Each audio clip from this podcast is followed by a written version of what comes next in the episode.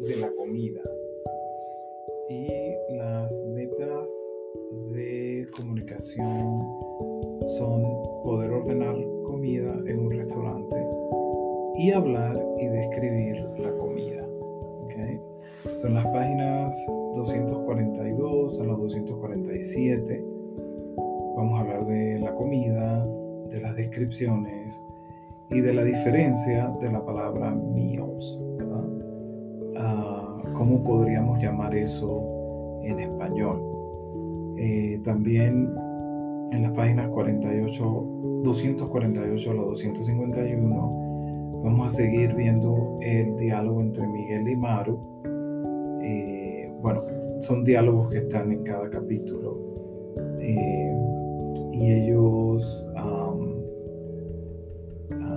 están en un restaurante, uno de los mejores restaurantes de la Ciudad de México y están eh, disfrutando de una cena romántica y hasta que Felipe y Juan Carlos aparecen. Entonces es, un diálogo, pero es también como especie de una fotonovela, que eso también es parte de el aprendizaje del idioma Eh, ¿Por qué decimos eso? Es porque normalmente cuando estamos en una situación en la que nos sentimos cómodos, podemos producir el idioma con mucha más facilidad. Quizás las palabras o las frases o las expresiones son menos formales y de ese modo podemos producir mucho más lenguaje. Eh, en las páginas 252 a los 253 vamos a hablar de las frutas, de los vegetales, de las Américas.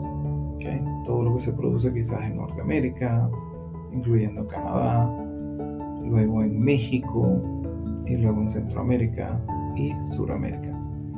Así que eh, vamos a tener la oportunidad de, hablar sobre eso ustedes. En, en, la página 254 a la 269 vamos a continuar con la gramática ah, del pretérito y de los cambios de raíces de los verbos. Entonces vamos a tener objetos, eh, doble objeto de pronombres, eh, vamos a hacer comparaciones, vamos también a aprender sobre los superlativos. Y como en cada capítulo tenemos un, repaso, una recapitulación, eh, en las páginas 270 a las 273 hay una lectura sobre un menú en un restaurante y tenemos que hacer un, review. Y el país que está en este capítulo es Guatemala. ¿Okay?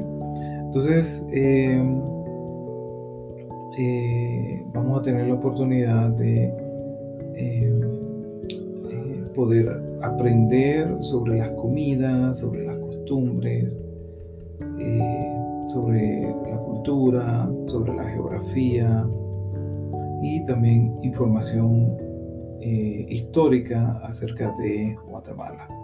¿okay? Entonces, eh, recuerden que siempre tomo la oportunidad de eh, seguirles recordando que eh, ustedes tienen dos o tres flip grids en cada lección, tienen también un proyecto de vocabulario y también tienen una escritura. Recuerden que las escrituras dependiendo del prompt, tienen que escribir mucho más de lo que escribían en la sección de español 1. Eh, o sea, tenemos que elaborar un vocabulario un poco más extenso dentro de, lo que estamos escribiendo. ¿okay? Noten que en el capítulo 6 están haciendo una escritura de dos párrafos. En el capítulo 7 basado en un prompt y en una eh, lista de, verbos, van a escribir y conectar oraciones. Entonces todo esto eh, va como en un building block para ayudarlos a seguir mejorando la escritura y la, eh, cómo van conectando las oraciones. ¿okay? este eh, podcast, podcast perdón, va a ser un poco más corto. Nótense que no hablé mucho inglés, hablé más español. Quiere decir que el capítulo 8, 9 y 10 vamos a utilizar más el idioma español. ¿Ok? Entonces, eh, gracias por su atención y nos vemos en el capítulo 9. ¿Ok?